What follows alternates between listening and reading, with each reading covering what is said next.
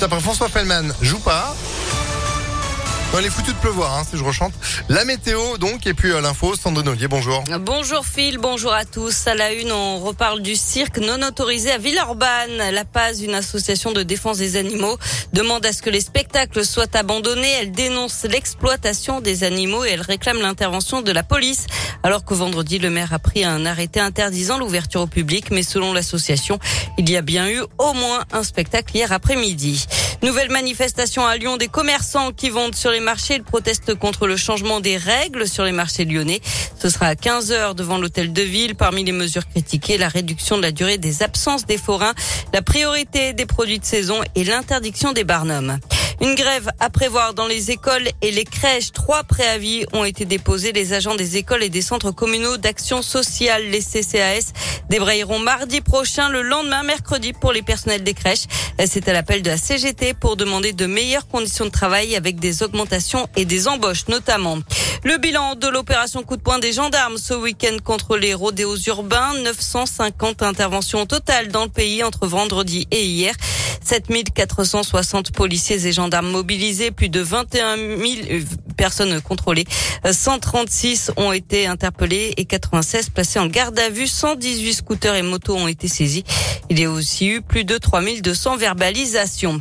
Quelle équipe autour d'Emmanuel Macron? Jean Castex, devrait remettre sa démission officiellement aujourd'hui. Le nom du nouveau Premier ministre devrait être dévoilé dans la foulée.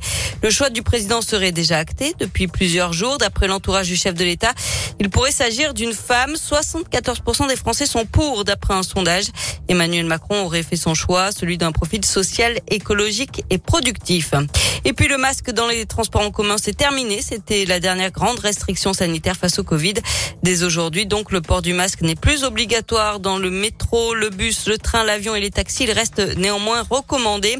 Il est en revanche obligatoire dans les hôpitaux et les EHPAD, tout comme le pass sanitaire, au moins jusqu'à cet été.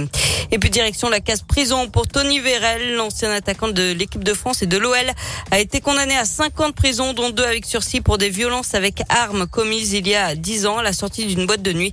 Lui et ses trois frères étaient jugés pour avoir ouvert le feu et blessé trois vigiles d'une discothèque près de Nancy. Du sport et du tennis, à quelques jours de Roland Garros, le coup d'envoi hier du tournoi de tennis de Lyon, l'Open Park Auvergne-Rhône-Alpes avec la qualification du Français Adrien Manarino pour le deuxième tour. À suivre aujourd'hui l'entrée en liste de Joe Wilfried Songa, Lucas Pouille, mais aussi de Gilles Simon qui a réussi à sortir hier des qualifications. Enfin, carnet rose dans le monde du tennis. Gaël fils, annonce qu'il va bientôt être papa avec sa femme Elina Zvitolina. Ils attendent une petite fille. La naissance est prévue pour le mois d'octobre. Ah bah super, bonne nouvelle. Merci beaucoup Sandrine euh, pour l'actu qui continue sur impactfm.fr. Vous êtes de retour à midi. À tout à l'heure. À tout à l'heure. 11h04.